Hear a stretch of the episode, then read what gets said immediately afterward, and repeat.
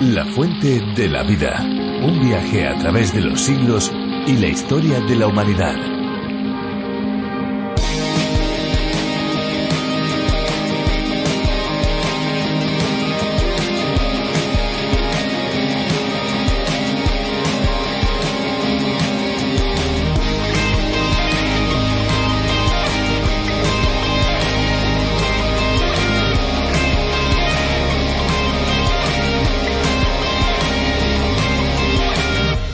En los tiempos de Julio César, cuando los romanos extraían barro de una fuente en busca de agua en una pequeña localidad francesa, se descubrió el agua Perrier. Siglos más tarde, en 1863, Napoleón III publicó un decreto otorgando al agua el reconocimiento de agua mineral natural y permitiendo la explotación de dicho manantial. Unos años más tarde, Perrier, un médico francés, adquirió dicho manantial e investigó más profundamente sobre las propiedades terapéuticas de aquel agua. Ese mismo año, el manantial fue declarado de interés público. Hola, ¿qué tal amigos? Bienvenidos una vez más a La Fuente de la Vida. Soy Esperanza Suárez y junto a Fernando Díaz les presentamos este tiempo de descubrimiento de un libro que ha cambiado la historia de miles y miles de personas. Así es, Esperanza, un libro singular que es una verdadera biblioteca en un solo volumen. Hablamos de la Biblia, el libro de los libros, la palabra de Dios revelada a nosotros. Cada programa lo iniciamos con cosas curiosas sobre el agua, también tenemos música, como siempre una exposición bíblica, que podríamos decir que ese es el plato fuerte, y nos gusta tener un contacto cercano con ustedes. Y aquí estamos, una vez más, para acompañarles en este tiempo de reflexión, y lo vamos a hacer junto a Virgilio Bagnoni. Efectivamente, Virgilio Bagnoni es el encargado de adaptar el programa original a través de la Biblia del teólogo John Vernon Magui. Así que pueden disfrutar la versión originalmente para España, pero que se puede escuchar en cualquier lugar del mundo en esta aldea global que es Internet. Pues más de 80 países aprenden día a día del libro de los libros mediante este curso y España también es parte de esta lista gracias a la traducción y adaptación realizada por Virgilio Bagnoni. Ahora ya vamos a disfrutar de un tiempo de música y a continuación seguiremos descubriendo la palabra de Dios.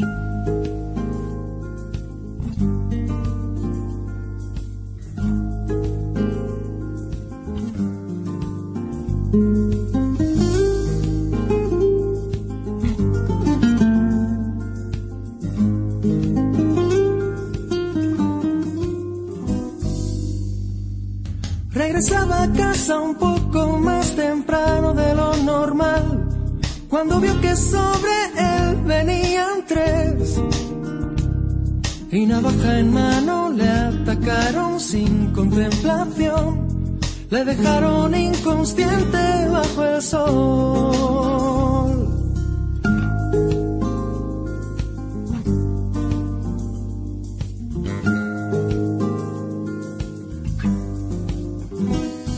Y camino de la iglesia iba el pastor poco después. La reunión ya estaba a punto de empezar. Iba tarde y discutiendo en el camino con su mujer, intentando no perder su autoridad. Ay, si el maestro nos volviera a contar alguna historia que nos hiciera recapacitar, piénsalo, piénsalo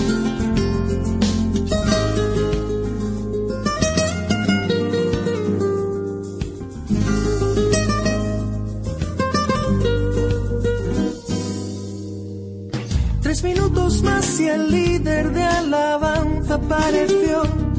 Dos teclados, siete cables y un atril. Y aunque sí le pareció ver algo rojo en el arcén, prefirió pasar de largo y de perfil. Un gitano despeinado que pasaba por allí, no sabía ni leer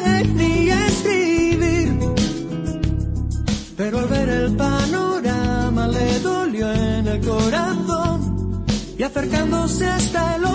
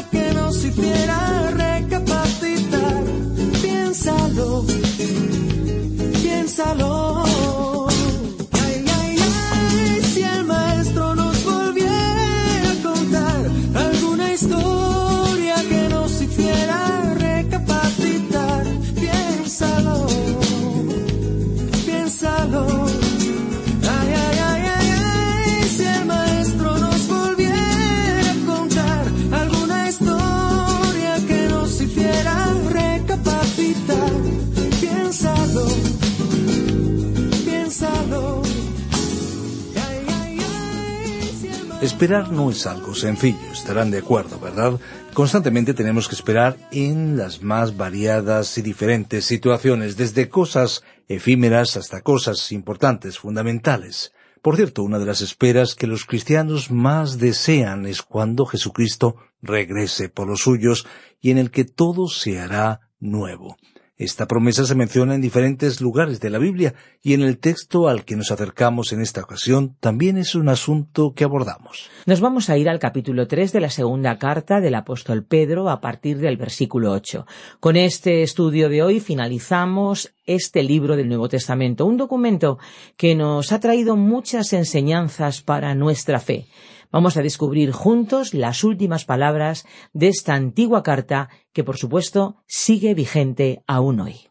Lo que sigue también vigente es nuestro número de WhatsApp. Pueden dejarnos sus impresiones, comentarios y preguntas al 601 20 32 65 con el prefijo más 34 desde fuera de España. 601 20 32 65. Pueden ponerse en contacto a través de nuestro correo electrónico también opinión arroba radioencuentro.net. No se olviden de descargar la aplicación La Fuente de la Vida para Android y para iPhone. Escuchamos ya la reflexión de hoy y les invitamos a seguir juntos en www.lafuentedelavida.com. La Fuente de la Vida. Nuestro estudio bíblico de hoy se encuentra en la segunda carta del apóstol Pedro capítulo 3, desde el versículo 8 hasta el 18. Terminamos hoy, estimado oyente, nuestro recorrido por la segunda epístola universal del apóstol Pedro. Recordemos que hasta el versículo 13 nos encontramos en la quinta división de esta epístola titulada El calendario de Dios para el mundo.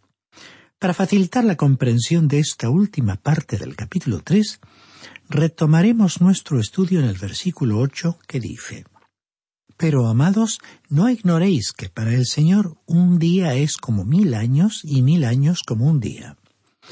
Ahora, parece que la destrucción de la tierra y cielos tendrá lugar durante el período que hemos llamado el Día del Señor. El profesor Magui cree que se trata de un prolongado periodo de tiempo que incluiría los años de la gran tribulación y los mil años del reino sobre la tierra.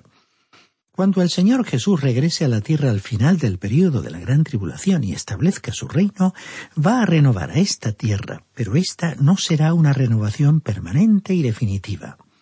No hasta que transcurran la tribulación y el reino, con su rebelión final, se producirá la destrucción de la tierra de la cual habló el apóstol Pedro en el versículo anterior, el versículo siete de este tercer capítulo. Después de esa destrucción habrá entonces cielos nuevos y una tierra nueva. Continuemos leyendo el versículo nueve de este tercer capítulo. El Señor no retarda su promesa, según algunos la tienen por tardanza, sino que es paciente para con nosotros, no queriendo que ninguno perezca, sino que todos procedan al arrepentimiento. Dios es sufrido, paciente, y no está apresurando los acontecimientos. Después de todo, tiene a la eternidad tras él. No necesita preocuparse por el tiempo. Para él, mil años son como un día y un día es como mil años. Pero el caso es que el juicio final, la destrucción de la tierra y los cielos, aunque esté temporalmente lejana, se está aproximando. Mientras tanto, Él está dando a los seres humanos otra oportunidad para arrepentirse y volverse a Él. Esta es la razón por la cual usted y yo necesitamos difundir la palabra de Dios. Es por la palabra de Dios que las personas renacen espiritualmente, como el apóstol Pedro escribió en su primera epístola, capítulo 1, versículo 23, diciendo, Pues habéis renacido no de simiente corruptible, sino de incorruptible, por la palabra de Dios que vive y permanece para siempre. El versículo nueve de este tercer capítulo de la segunda epístola, que leímos hace un momento, dice que Dios no desea que nadie perezca, sino que todos procedan al arrepentimiento. Estimado oyente, la voluntad de Dios es que usted no perezca. Una de las razones por las cuales usted está leyendo este libro es simplemente que Dios no quiere que usted se enfrente con el juicio. Él quiere que, espiritualmente hablando, usted pase de muerte a vida. Y esta puede ser una realidad para usted si se vuelve a Él y recibe la extraordinaria salvación que Él tiene para usted. ¿Sabía usted que no puede evitar que Dios le continúe amando? Usted puede rechazar su amor, pero no puede lograr que él deje de amarlo. Tampoco podría usted evitar que llueva, pero sí puede abrir un paraguas y evitar de esta forma que la lluvia caiga sobre usted. Usted puede cobijarse bajo el paraguas del pecado o bajo el paraguas de la rebelión para no experimentar el amor de Dios, pero no puede hacer que Dios deje de amarlo. Estimado oyente, usted podría abofetear el mismo rostro de Dios. Puede darle la espalda, puede blasfemarle, pero no puede evitar que Él quiera salvarle, ni como ya dijimos anteriormente, que Él le ame, porque Él proveyó un Salvador, su propio Hijo, para que muriera en lugar de usted. El Señor Jesús lo salvará si usted recibe la salvación que Él ofrece. Tenga en cuenta que las cosas no van a continuar en el estado en que actualmente se encuentran. Para algunos la vida transcurre con un cierto tedio y monotonía, pero algún día, al llegar al final de la historia, vendrá el juicio. Usted y yo estamos viviendo en un mundo que se está moviendo hacia el juicio. Veamos ahora el versículo diez de este tercer capítulo de la segunda carta de Pedro. Pero el día del Señor vendrá como ladrón en la noche. Entonces los cielos pasarán con gran estruendo, los elementos ardiendo serán deshechos, y la tierra y las obras que en ella hay serán quemadas. Dice aquí, pero el día del Señor vendrá como ladrón en la noche. Hay cierta discusión sobre si esto tendrá lugar en el momento de la segunda venida de Cristo o al final del reino terrenal. El doctor Magui, como expresamos anteriormente, cree que el día del Señor es un periodo de tiempo prolongado que se inaugurará con la tribulación y será seguido por el reino milenario de Cristo, por la breve rebelión final y por el juicio del gran trono blanco. Entonces, como dice el libro de Apocalipsis, habrá cielos nuevos y una tierra nueva. Con respecto a la frase que dice que el día del Señor vendrá como ladrón en la noche, diremos que es la misma expresión que el apóstol Pablo usó en su primera epístola a los tesalonicenses, capítulo 5, versículo 2. Esta expresión indica que el día del Señor comenzará inesperadamente, de repente. El versículo 10 continúa diciendo, Entonces los cielos pasarán con gran estruendo. Aquí se describió el final como un estruendo espantoso, quizás comparable al de una explosión nuclear. Y dice además este versículo, los elementos ardiendo serán deshechos. La materia no es eterna como una vez se creyó. Uno puede librarse de la materia, es decir, que ésta puede ser convertida en energía. Pedro mencionó aquí a los elementos, es decir, los bloques de construcción, los elementos esenciales, los componentes básicos del universo. La palabra desechos fue traducción del verbo griego luo, que simplemente significa desatar o soltar. Al producir la fisión del átomo liberando su energía, el hombre pudo fabricar la bomba atómica que produjo efectos tremendos e impresionantes. La energía nuclear ha sido aprovechada en un mundo en el cual han comenzado a escasear los recursos. Cuando Dios creó el mundo, esta tierra estaba provista en abundancia de petróleo y alimentos. Pero vino el ser humano y prostituyó la tierra.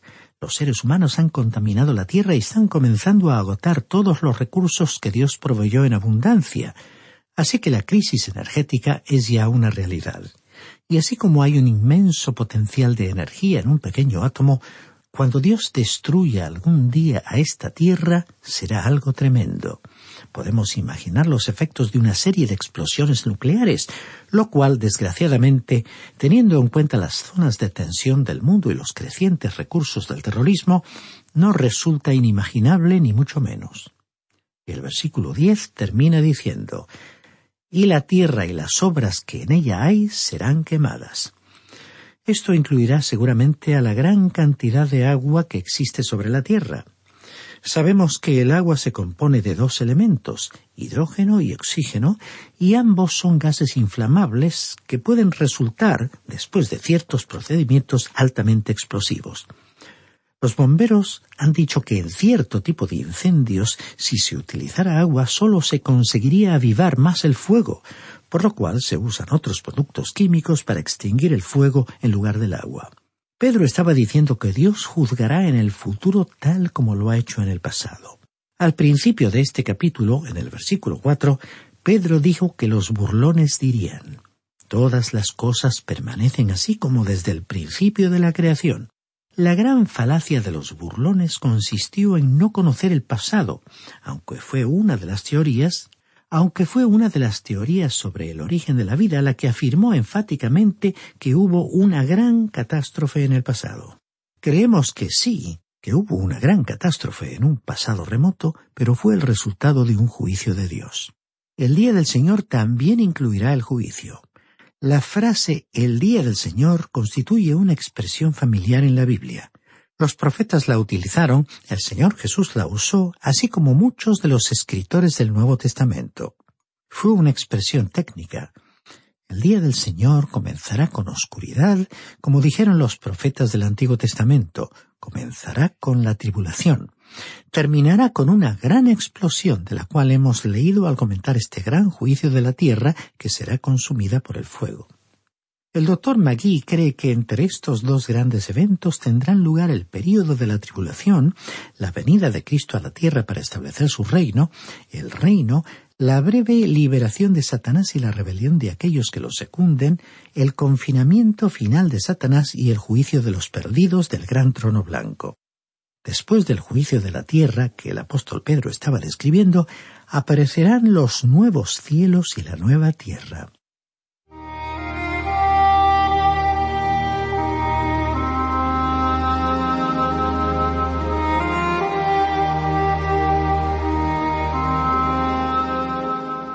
Entrando ahora en nuestra nueva área de estudio, leamos el versículo 11 de este tercer capítulo puesto que todas estas cosas han de ser desechas, ¿cómo no debéis vosotros andar en santa y piadosa manera de vivir?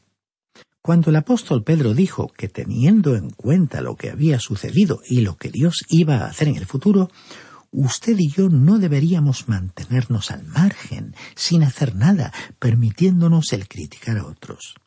A algunos creyentes les resulta fácil criticar a otros, pero concretamente ¿Qué está haciendo usted para difundir la palabra de Dios? Esta es hoy la pregunta importante para cada cristiano, para cada iglesia, para cada pastor o responsable. Cada persona que en la iglesia se sienta a escuchar debería pensar que no se encuentra allí para juzgar al predicador o maestro, ni a los demás cristianos, sino que su meta es conocer la palabra de Dios para hacer algo positivo. La pregunta es, ¿Qué estoy haciendo para cumplir ese objetivo? Continuamos leyendo el versículo 12 de este tercer capítulo de la segunda epístola de Pedro. Esperando y apresurándoos para la venida del día de Dios, en el cual los cielos, encendiéndose, serán deshechos, y los elementos, siendo quemados, se fundirán. El apóstol habló aquí sobre esperar ansiosamente la venida del día de Dios. Él estaba escribiendo a los judíos que se habían dispersado por varios países y dijo que el día de Dios se acercaba. Después continuó diciendo que los elementos encendiéndose serán deshechos. Después de la desaparición de los cielos actuales llegará el día de Dios, que es la eternidad, como podemos ver en el libro de Apocalipsis capítulo 21 versículo 1. Y en el versículo 12 además dijo, y los elementos, siendo quemados, se fundirán. Esta fue una de las declaraciones más notables que uno podría escuchar de un pescador del mar de Galilea. No podemos imaginar cómo pudo el apóstol Pedro entender que el agua, el mar en el cual él pescaba, se incendiaría. Él quizás no comprendió cómo ese elemento podría fundirse y desaparecer, pero los elementos que llamamos átomos, los componentes básicos del universo, se derretirán completamente. Sin embargo, en esta ocasión Pedro usó para fundir una palabra diferente a la que usó en el versículo 10. Esta palabra es tecomai, que realmente significa consumir, es decir, que se refería a la consumición de la materia. Posiblemente esta expresión sugiera los efectos de la radioactividad al explotar una bomba nuclear. A continuación mencionaremos un breve párrafo que ya hemos comentado anticipadamente, pero que leeremos nuevamente para mantener la continuidad del texto. Se trata del párrafo titulado El mundo futuro. Leamos el versículo 13.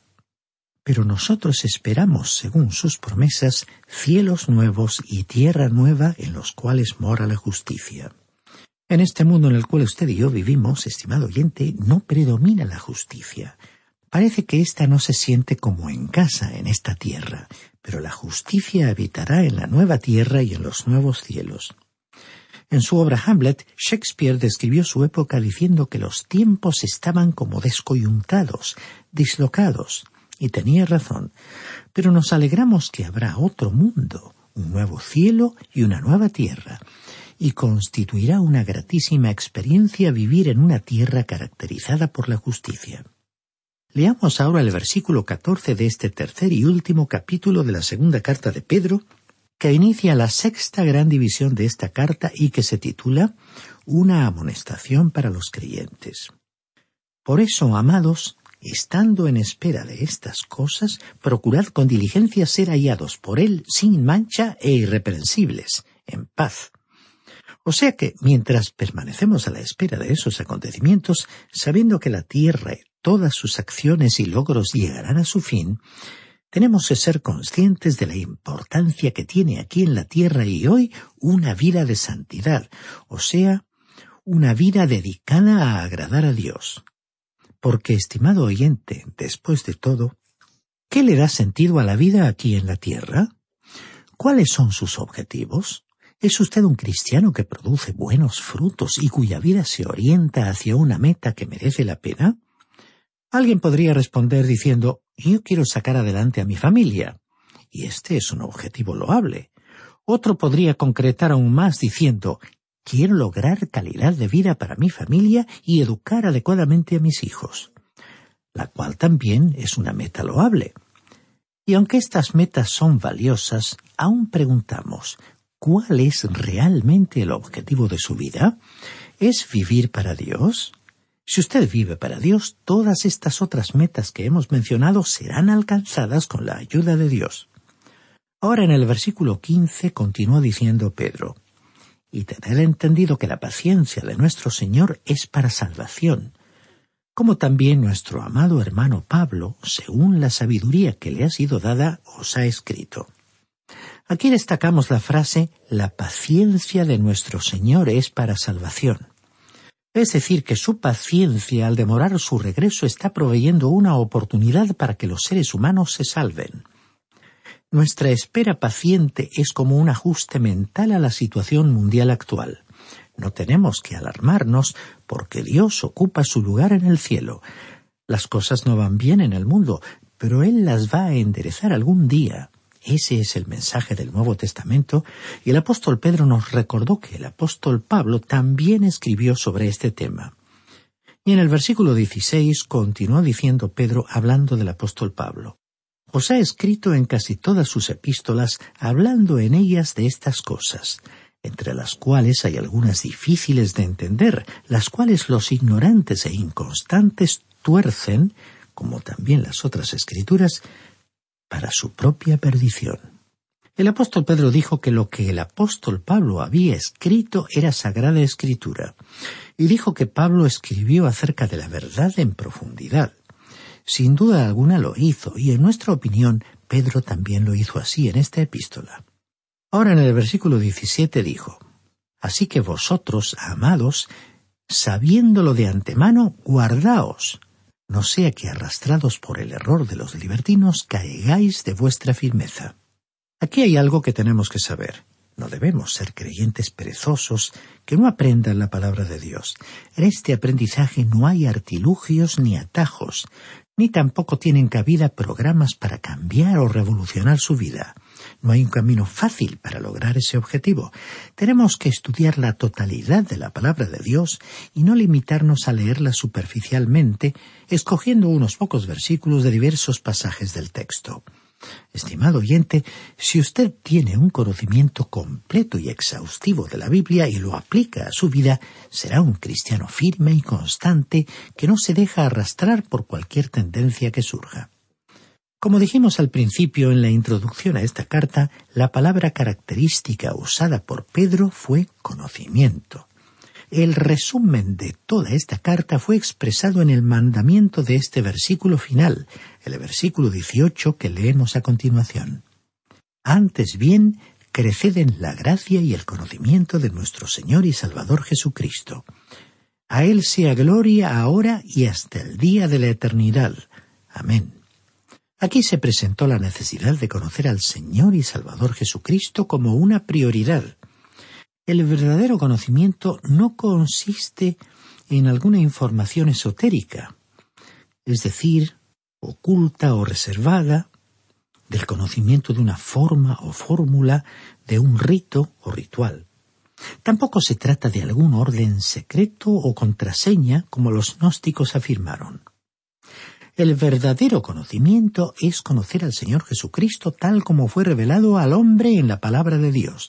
Este es, pues, el secreto de la vida y de la vida cristiana, como dijo Jesús mismo en su oración al Padre en el Evangelio de Juan capítulo 17 versículo 3, que dice, Y esta es la vida eterna, que te conozcan a ti, el único Dios verdadero, y a Jesucristo a quien has enviado observemos la forma en que Pedro usó el nombre nuestro Señor y Salvador Jesucristo.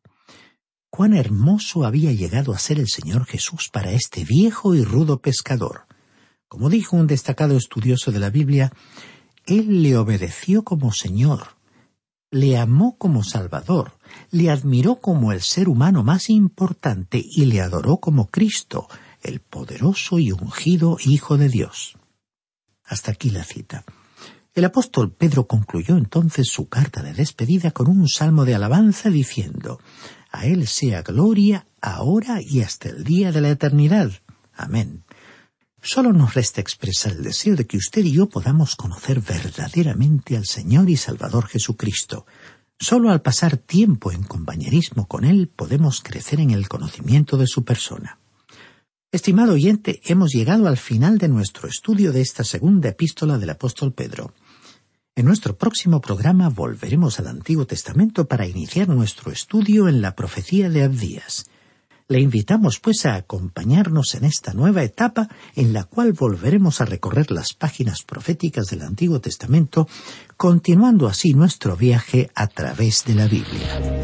La Biblia es la palabra de Dios y como tal nos provee de todo lo necesario para nuestro crecimiento espiritual. Es lo que esperamos que experimenten un auténtico encuentro con Dios y por supuesto el descubrimiento de ese agua de vida que llena nuestro ser. Si quieres seguir bebiendo de ese agua, puede escuchar el podcast del programa en lafuentedelavida.com. Y estén atentos porque les vamos a dar nuestros números de teléfono para poder contactar con nosotros. 91 422 0524, ese es el número fijo, pero también tenemos un número móvil 601 20 32 65, ambos con el prefijo más 34 si nos llaman desde fuera de España. También tenemos un correo electrónico info arroba radioencuentro.net. Eh, pueden también escribir al apartado 24081, código postal 28080 de Madrid. Pues muchas gracias por acompañarnos y hasta pronto y hasta siempre. Recuerden que hay una fuente de agua viva que nunca se agota. Beba de ella. Este ha sido un programa de Radio Transmundial producido por Radio Encuentro, Radio Cadena de Vida.